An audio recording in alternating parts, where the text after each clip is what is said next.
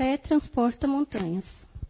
É certo que a confiança do homem em suas próprias forças o torna capaz de realizar coisas materiais que não se podem fazer quando se duvida de si mesmo. Mas aqui é unicamente no sentido moral que é preciso entender estas palavras. As montanhas que a fé transporta são as dificuldades, as resistências, a má vontade que se encontram entre os homens mesmo quando se trata das melhores coisas. Os preconceitos rotineiros, o interesse material e o egoísmo é cegueira do fanatismo. As paixões orgulhosas são também montanhas que barram no caminho de todos aqueles que trabalham pelo progresso da humanidade. A fé robusta dá a perseverança, é energia e os recursos que fazem vencer os obstáculos tanto nas pequenas quanto nas grandes coisas. A fé que é vacilante provoca incertezas, excitações de que se aproveitam os adversários que devemos combater. Ela não procura os meios de vencer, porque não crê na possibilidade da vitória. No outro sentido, entende-se como fé, confiança que se tem no cumprimento de uma coisa, na certeza de atingir um objetivo. Ela dá uma espécie de lucidez que faz ver pelo pensamento os fins que se tem em vista e os meios para atingi-los, de modo que quem a possui caminhar, por assim dizer, com tal segurança, num como no outro, caso ela leva a realizar grandes coisas. A fé sincera e verdadeira é sempre calma, dá a paciência que sabe esperar, porque apoiando-se na inteligência e na compreensão das coisas. Tenha certeza de atingir o objetivo. A fé vacilante sente sua própria fraqueza. Quando é estimulada pelo interesse, torna-se torna-se enfurecida e acredita que, aliando-se à violência, obterá a força que não tem. A calma na luta é sempre um sinal de força e de confiança. A violência, ao contrário, é uma prova de fraqueza e duvida de si mesmo. Obrigado, Fátima. Obrigado, Emília. Boa noite a todos. Vamos lá, vamos tentar raciocinar um pouquinho a respeito da gente mesmo.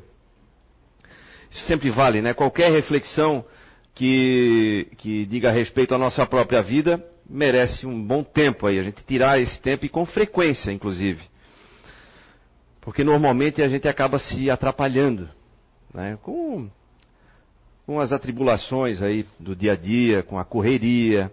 Isso provoca muitas vezes alguns desequilíbrios, nervosismo, um excesso de ansiedade.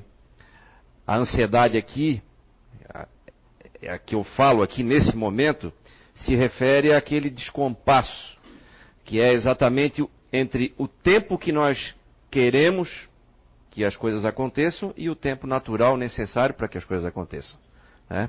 Esse descompasso aí que eu estou chamando de ansiedade. Não aquela ansiedade que nos impulsiona né? para a atividade, que é positiva. É, então eu dividiria aqui em, em, em dois pontos. O homem é aquilo que ele pensa. Primeiro, é, nós falaríamos sobre fé, e, ou no momento nós falaríamos sobre fé, essa que ela acabou de ler, fé em si mesmo. E falaríamos também sobre as consequências do pensar. É, também vamos tratar disso aqui agora. Mas, para que a gente possa equalizar aqui o nosso raciocínio e o nosso entendimento, alguém aqui é, tem dúvidas de que o pensar pode influenciar no nosso corpo? Pode, pode levantar a mão, sem problema nenhum. Essa é a ideia que nós vamos desenvolver também aqui. Todo mundo dá certo disso? Que bom.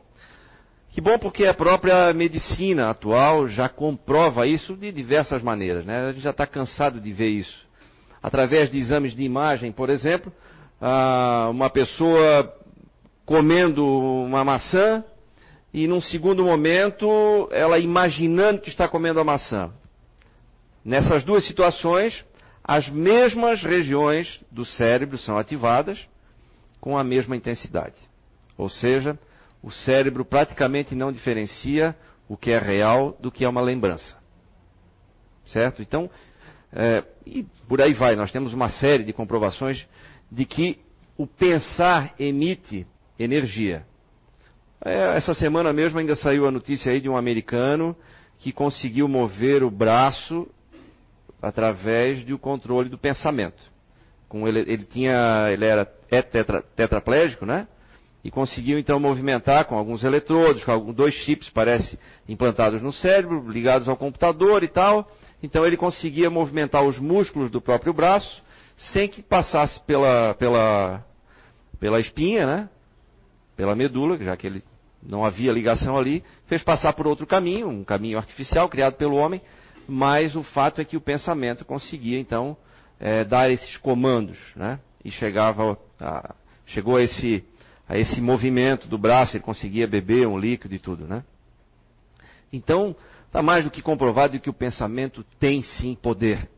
O pensamento produz sim energia. Então, nada mais lógico do que a gente ter que cuidar dos pensamentos.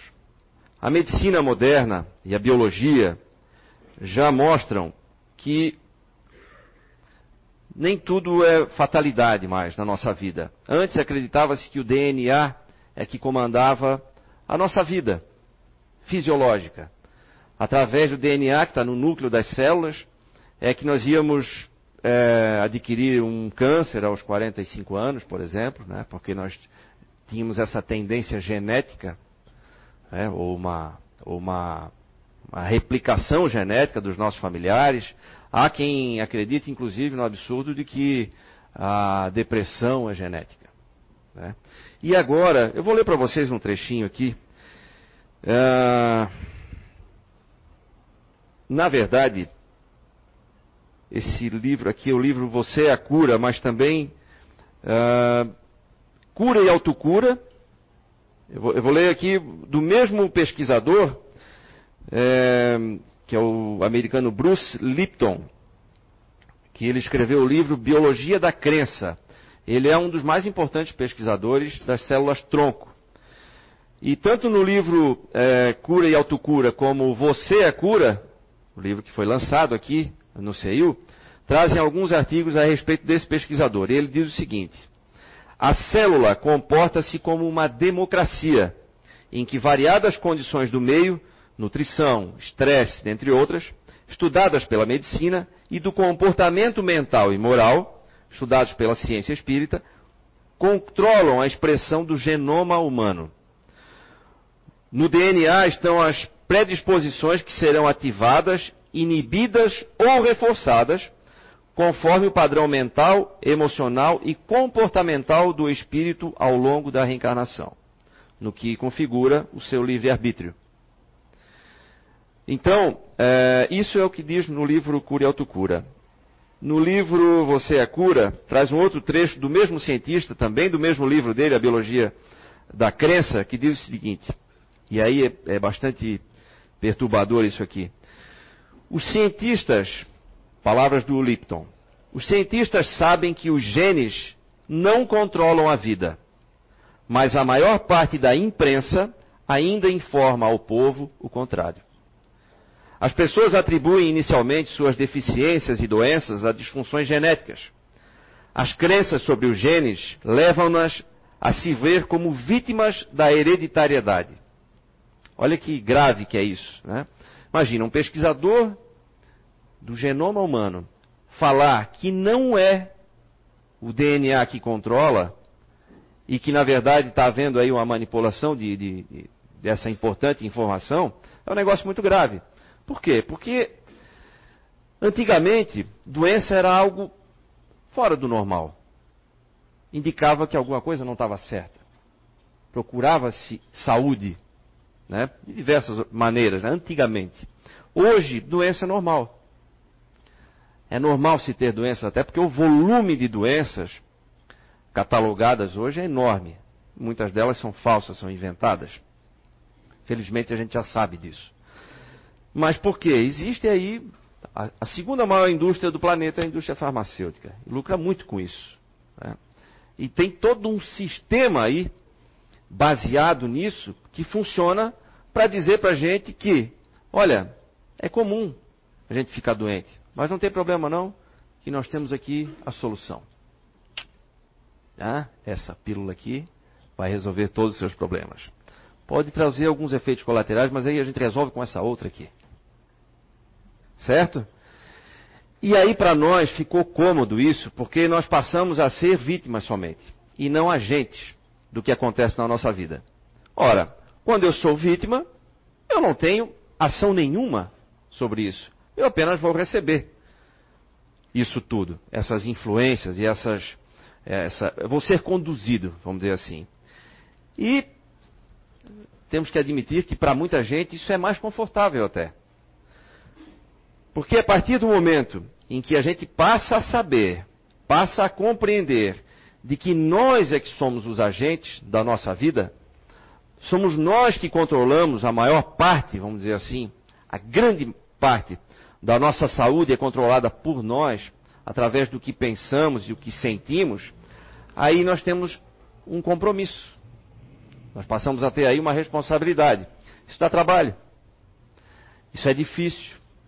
Isso tem que superar o orgulho muitas vezes, que também não é fácil. Talvez seja a parte mais complicada dessa história toda. É a gente aceitar que nós somos agentes da nossa saúde. Tanto para o bom quanto para o ruim. Né? Quando eu, eu, eu, me ressinto, o que, que é ressentir? É sentir novamente. Quando eu trago ressentimentos ruins, o que, que eu faço? Eu trago de novo uma carga emocional daquele episódio que aconteceu lá. E eu descarrego isso no meu corpo novamente. Por isso que o ressentimento é tão maléfico, né? Porque eu fico descarregando, eu me transporto energeticamente para aquele momento. Lembra que o cérebro não sabe distinguir praticamente a realidade da lembrança? Então, eu vou praticamente reviver com toda a sua intensidade aquele momento negativo. E aí entra a misericórdia divina. O que, que é a misericórdia divina? É essa enorme resistência que nós temos, natural, que nós temos, é, de impedir que, por exemplo, ao fumar um cigarro eu desenvolva imediatamente um câncer de pulmão. Ou que ao comer uma fritura imediatamente eu sofra um ataque cardíaco por entupimento das veias aí, por placas de gordura e tudo. Isso é algo natural, em que precisa de uma insistência muito grande nossa no erro, para que isso vá trazer alguma consequência ruim lá na frente para a nossa saúde. Então, quando a gente desenvolve alguma doença no corpo físico, pode ter certeza que a gente persistiu muito. Nós somos muito bons nisso. A gente insistiu tanto, durante tanto tempo, e com tanta intensidade, ou com tanto desleixo, vamos dizer assim, que aí chega no fim, aquela, aquela inteligência que está dentro de nós acaba acreditando assim: bom, eu acho que esse sujeito aí gosta de doença, então eu vou dar algumas para ele, já que ele está pedindo tanto. Né? E aí começa a vir todo tipo de doença, todo tipo de perturbação. E aí, como é que faz para resolver isso aí? Vamos tomar a pílula? Né? Vamos controlar a pressão através de um remédio? Ou vamos cuidar da alimentação? Ou vamos fazer exercício físico? É difícil sair cedo da cama. É difícil suar. Mas esse é o caminho. Esses dias tinha uma, uma, uma pessoa próxima a mim. Eu falar, ah, Júnior, sabia que eu tinha feito tratamento de hepatite, já, já, já tive, né? De hepatite C. E ele veio falar, sabia que eu, por conta disso eu tive que estudar um pouco sobre fígado. É, pois é, eu tô com um problema, tô com gordura no fígado, esteatose hepática. Ah, tá bom, mas isso dá para resolver. É, mas não tem remédio. Tem, claro que tem. É correr. Não, mas não tem um comprimidinho, né? Não, isso não tem. Tem que correr. Exercício aeróbico. Pronto. Resolve em pouco tempo, viu, gente? Então, mas a gente não quer isso, a gente quer essa solução.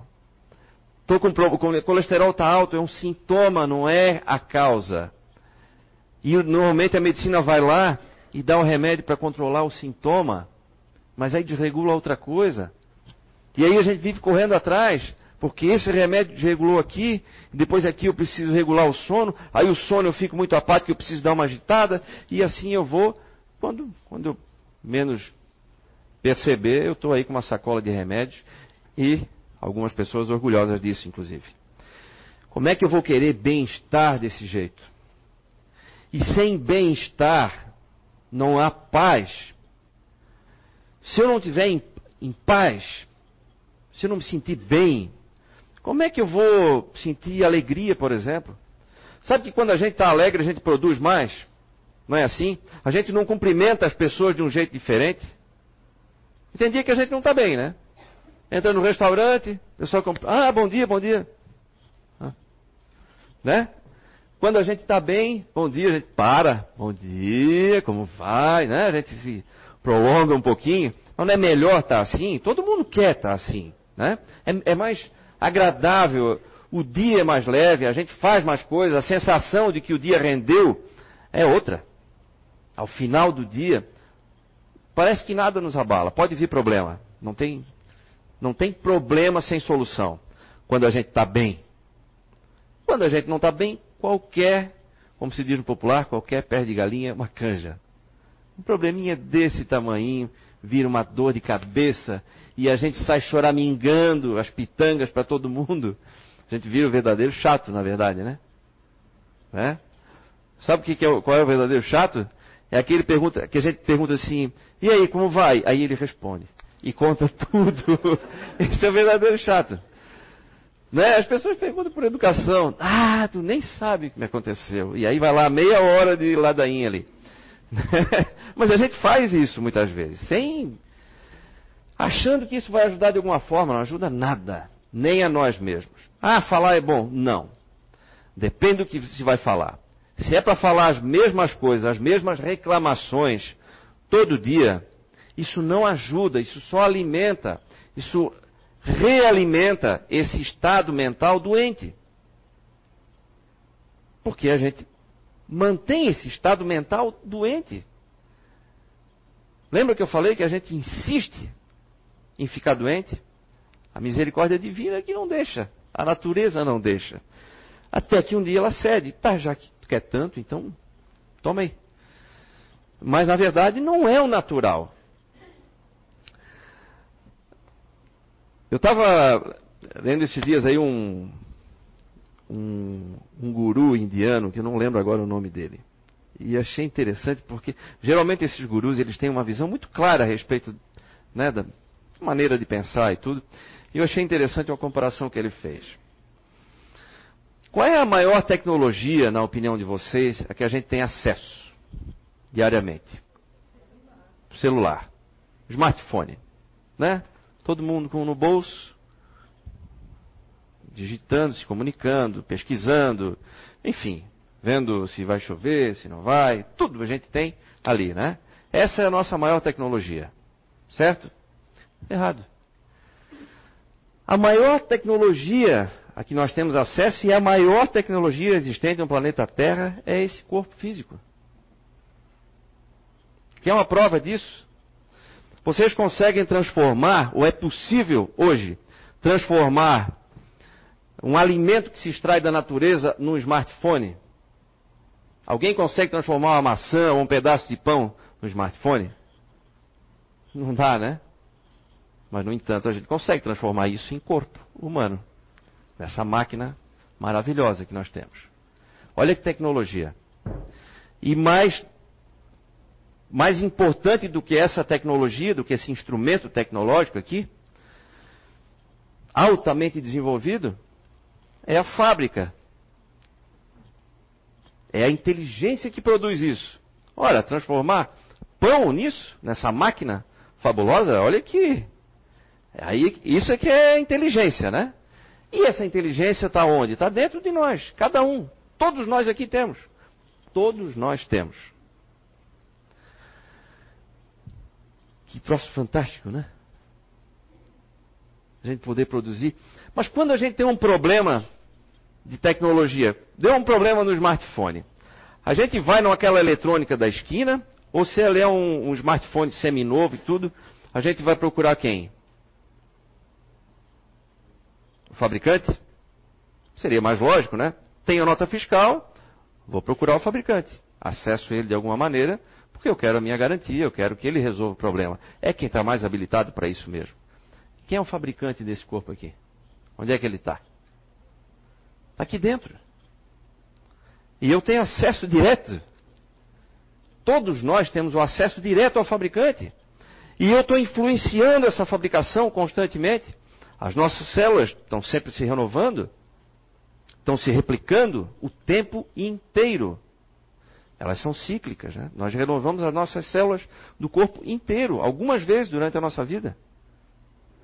E aí? Se eu começar a pensar errado, se eu começar a sentir errado, carreguem as suas mentes com pensamentos de destruição, com raiva, com ódio. Já pensou o que é viver com ódio? E as pessoas falam isso como se fosse algo inútil. Ai, me dá um ódio isso. Como se fosse algo, uma palavra qualquer. Mas é uma palavra carregada de algo tão prejudicial que ela não deveria ser dita nunca. Mas a gente fala corriqueiramente, e insistentemente, diariamente. E a gente vai acumulando esse tipo de, de pensamento e de sentimento, e a gente vai magnetizando o nosso corpo, a nossa fábrica, com isso tudo. Quando a gente vai baixar um programa da internet, por exemplo, no nosso smartphone ou no computador, não acontece às vezes de corromper um arquivo? Alguma coisa baixou ali errado, deu uma, uma oscilação da energia e tal, não baixou certo. Ele não roda, o programa não roda, certo? É assim mais ou menos que acontece muitas vezes conosco. A gente pode corromper arquivos no momento em que, a gente, que as nossas células vão se, se renovar, a gente está mandando tanta informação inútil ou, ou, venenosa, vamos dizer assim, que a gente pode corromper arquivos. E aí elas começam a se multiplicar do jeito errado, porque receberam o comando errado. Câncer começa assim. Então, vale a pena cuidar do que pensa ou não vale? Somos o que pensamos ou não somos?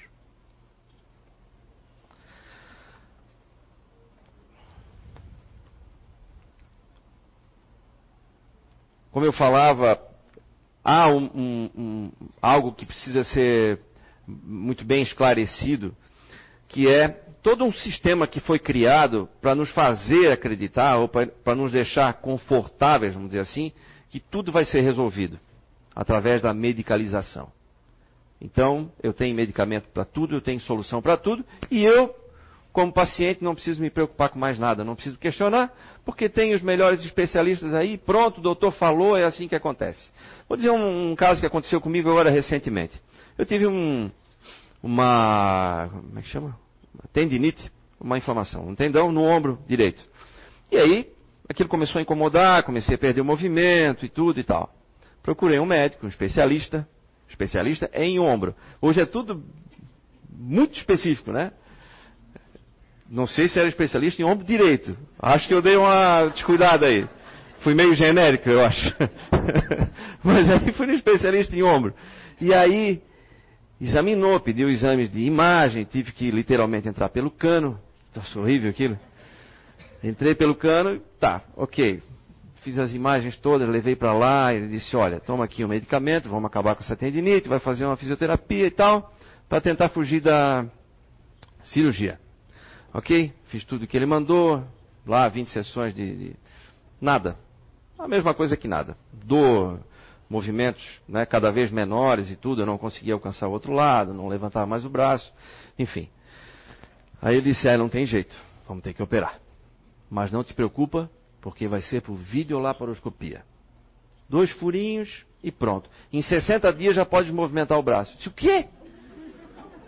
60? É, 60 dias. Não, a gente põe uma tipóia aí e tal, não te preocupa, né? Fica bem fixo e tal. 60 dias, doutor. 60 dias. Até tu começar a fazer a fisioterapia de novo para recuperar os movimentos. Mas isso é talvez em mais 60 ou 90 dias. Meio ano então. É, mais ou menos. Não me conformei com aquilo. Aí eu fui procurar alternativa, né? Coincidiu que um amigo meu tinha encontrado um método novo. Eu anotei aqui para não esquecer, olha só. Ah, tá aqui. MDT. É uma sigla em inglês que é Diagnóstico e Terapia Mecânica. E aí ele se livrou de uma cirurgia na coluna por conta disso. Aí me explicou como é que funcionava e tal, fui lá, fiz a consulta. E eu já não tinha mais os movimentos, eu não conseguia levantar o braço mais do que isso, não chegava até aqui.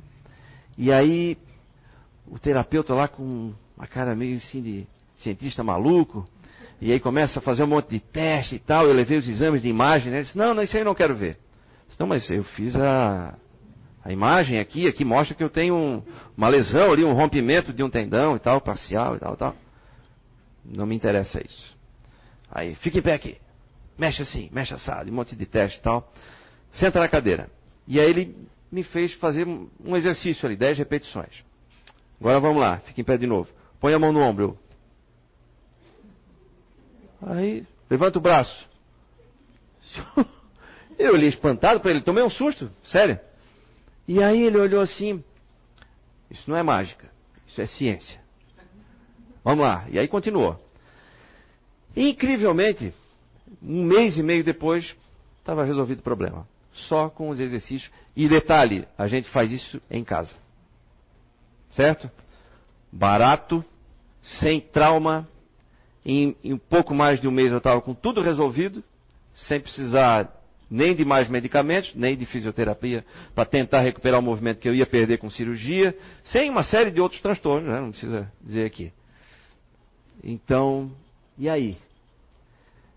Essas são, são as soluções mais baratas, mas tem um monte de solução barata e atual aí que a gente não quer enxergar. A gente fica preso nessa, nesse sistema ainda, ainda antigo, achando que está tudo certo. O comprimidinho que dá certo, é a cirurgia, é o exame. Ah, eu perguntei, questionei para ele o exame de imagem, mas por que, tu não vê o exame de imagem? Vou te mostrar. E aí comecei a questionar, né? Queria saber tudo. E aí é legal porque para quem para quem tem uma essa uma mente próspera, nós vamos falar disso. Ele quer mais é dividir isso, multiplicar isso, distribuir isso, esse conhecimento que ele também adquiriu. Então ele foi explicar. Olha aqui, ó. Ele me mostrou um estudo em que um estudo foi americano, até isso veio de lá. Ah, dividido por faixas etárias. Na minha idade, mais de 40% dos exames de imagem não, não tem um, um diagnóstico, não levam a, a, um diagnóstico preciso. Por quê? Mais de 40% das pessoas com a minha idade, se fosse fazer exames de imagem do corpo inteiro, apresentariam uma série de problemas, de coluna inclusive, sem apresentar dor nenhuma, sem apresentar sintoma. Ou seja, a maior parte de nós aqui tem problema e não sabe. Se fosse levar em conta os exames de imagem, certo? Então o que ele mostra é que, é, no meu caso ali, o que desencadeou esse problema foi uma, um erro de postura na região torácica da coluna. E aí a gente vai corrigindo aquilo, volta, acabou o problema.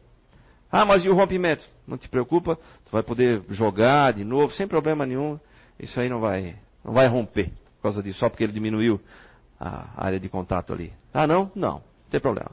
O que tu conseguir fazer, faz. E estou conseguindo fazer tudo que eu fazia antes. Um mês e meio. Sem cirurgia. Sem remédio. É. Dá para fazer, gente. Tá? Procurar um pouquinho. Então, isso que a gente está dizendo aqui, vamos cuidar do que pensa e do que sente, é muito mais verdadeiro do que se imagina. A cura da maioria dos nossos males está aqui. É exatamente isso que a gente está fazendo aqui. Primeiro, se instruindo a respeito disso. Segundo, refletindo a respeito disso. E terceiro, buscando ajuda. Porque se a gente não consegue corrigir a nossa maneira de pensar e de sentir sozinhos, tem aqui a Casa Espírita que ajuda. Eu estava falando com a Gisela aqui antes da palestra, um pouco antes, ela é engenheira química, então a gente estava conversando sobre a nossa composição química do corpo.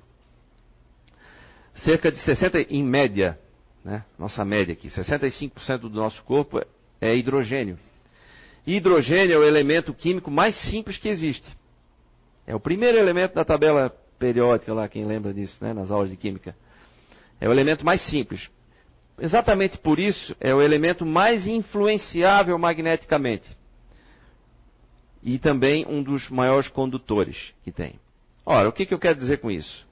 Se o pensar produz ondas eh, eletromagnéticas produz energia, e 65% da nossa composição é hidrogênio, que é o elemento que mais se influencia por uma ação eletromagnética externa, quem é que fluidifica o nosso corpo?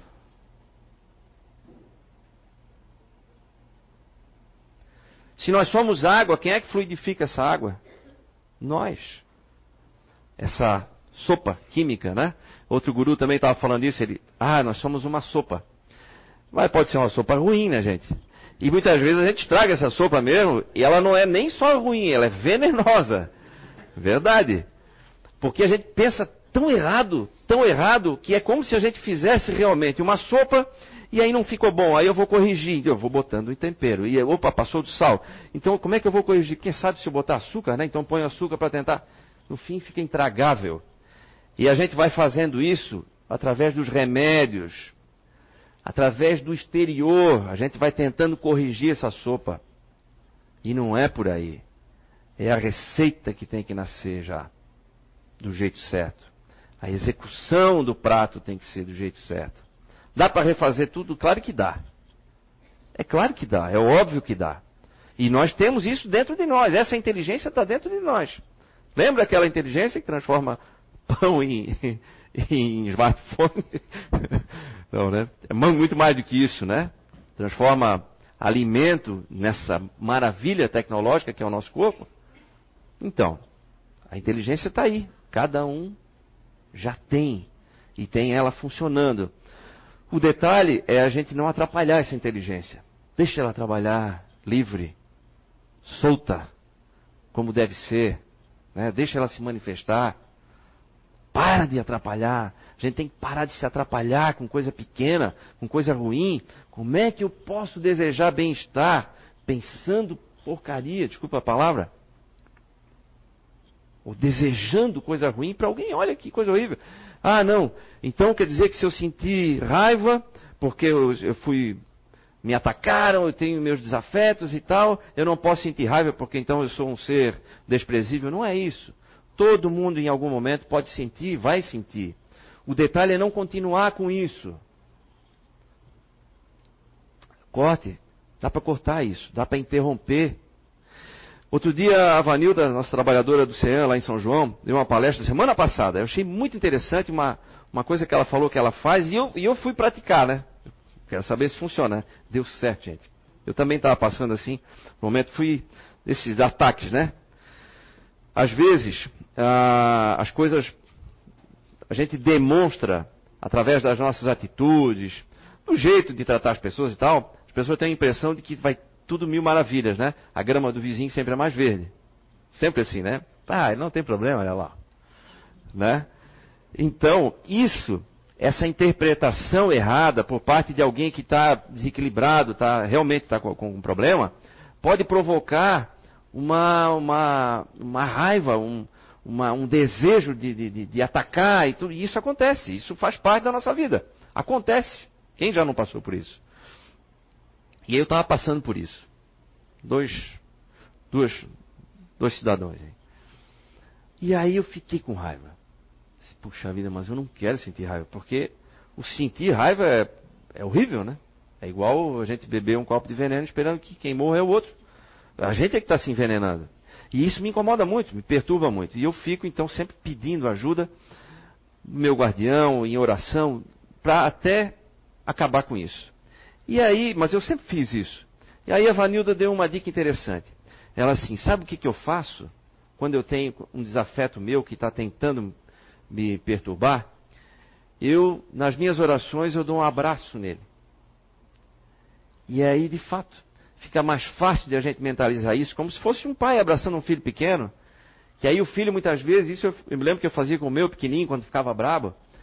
Aí eu descobri que funcionava melhor assim do que eu brigar com ele também. Eu ia lá e abraçava. E aí ele ficava bravo e tal, só que ficava quietinho. E aí, tá bravo, tô, você é um feio, e ficava aqui abraçando e tal, tal, tal. Aí depois pronto, podia soltar, estava tudo bem. E aí, essa mesma técnica na oração, com algum desafeto, funciona mas muito bem. Muito bem. Imagine como sendo uma criança que está com problema, que não consegue ver por exemplo, consegue ver você indo bem em algum aspecto da vida, né? que sente inveja, ou sente raiva, ou não se conforma, ou porque está se sentindo inferior. Então entenda dessa maneira. Toda reação de raiva é isso. A pessoa pode estar se sentindo inferior. A sua simples presença pode estar provocando isso, mesmo que você não tenha intenção disso. Mas aquilo pode soar como uma ofensa. Então abrace na oração perdoando e entendendo que isso pode acontecer. Gente, foi o método mais rápido que eu aprendi até hoje. E outra coisa que também que ela falou que faz, eu achei interessante, comecei a incluir também nas orações. Ela assim, ah, eu sempre procuro orar pelos esquecidos. Mas quem são os esquecidos? Aqueles para quem nunca ninguém ora. Ah, então é o mendigo, é aquele que está no hospital. Não, é aquele que é o bandido, por exemplo. Quem é que reza para bandido? Geralmente as pessoas têm raiva de bandido. Adianta sentir raiva? Adianta. Se quer ficar doente, adianta. Mas só para isso serve. Adianta. Bandido. Bom é bandido morto. Nossa, como se fala isso hoje. Joga e deixa apodrecer na cadeia. Gente. São esquecidos mesmo, porque ninguém dá sequer uma ajuda energética. Ninguém dá um alívio. E como é que, como é que pode ter um resultado diferente? Se são só massacrados, atacados, inclusive por nós que estamos à distância o tempo todo. Porque recebe esse ataque. Como é que vai reagir diferente? Vai reagir com calma quando sair da cadeia? É, agora eu sou outra pessoa. De que jeito? De que jeito? Essa raiva toda que a gente produz. Não. Então não é bom para quem recebe, mas muito menos ainda para quem produz isso.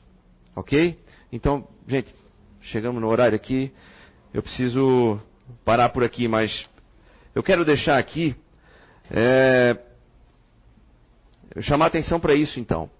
É, temos que cuidar com o que pensamos, porque o que pensamos é o que nos compõe, literalmente mas também na questão da fé, é, eu faria, modificaria um pouquinho a pergunta. Eu, eu transformaria isso aqui numa pergunta. O homem é aquilo que pensa, é uma afirmação, mas com relação à fé em si mesmo, é, quem você pensa que você é? é? Parece uma pergunta arrogante, né? mas quem você pensa que você é? Porque quem você pensa que você é, você vai acabar sendo. Está né? certo. Se pensa que é capaz de reunir pessoas boas para te ajudar a resolver os problemas do dia a dia, está certo.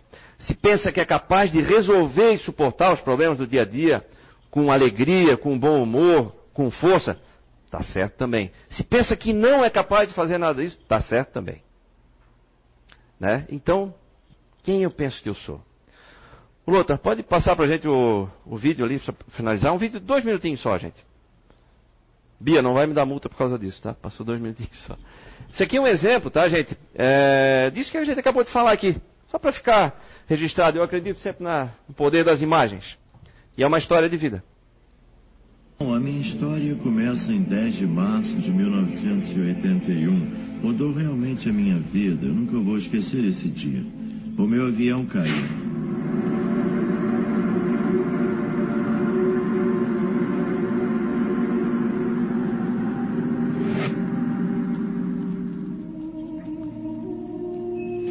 No hospital completamente paralisado. A minha medula espinhal foi afetada, quebrei a primeira e a segunda vértebras cervicais, meu reflexo de engolir foi destruído, eu não conseguia comer nem beber, meu diafragma estava destruído, eu não conseguia respirar, eu só conseguia piscar os olhos.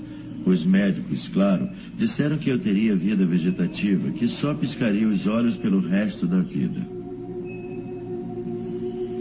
Era a imagem que tinham de mim, mas não importava o que pensavam, o importante era o que eu pensava. Eu vou sair andando até o Natal. Eu me imaginava sendo uma pessoa normal de novo, saindo andando do hospital.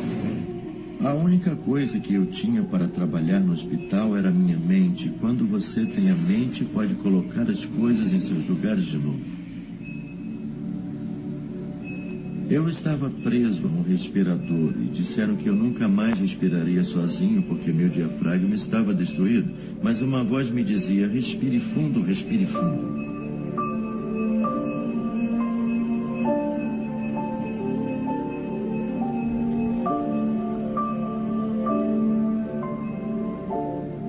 Finalmente eu fui tirado dele. Eles estavam buscando uma explicação.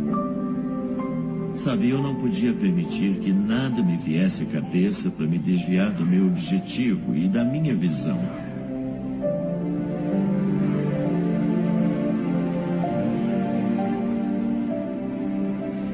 Bom, o meu objetivo era sair andando do hospital no Natal. Era o meu objetivo.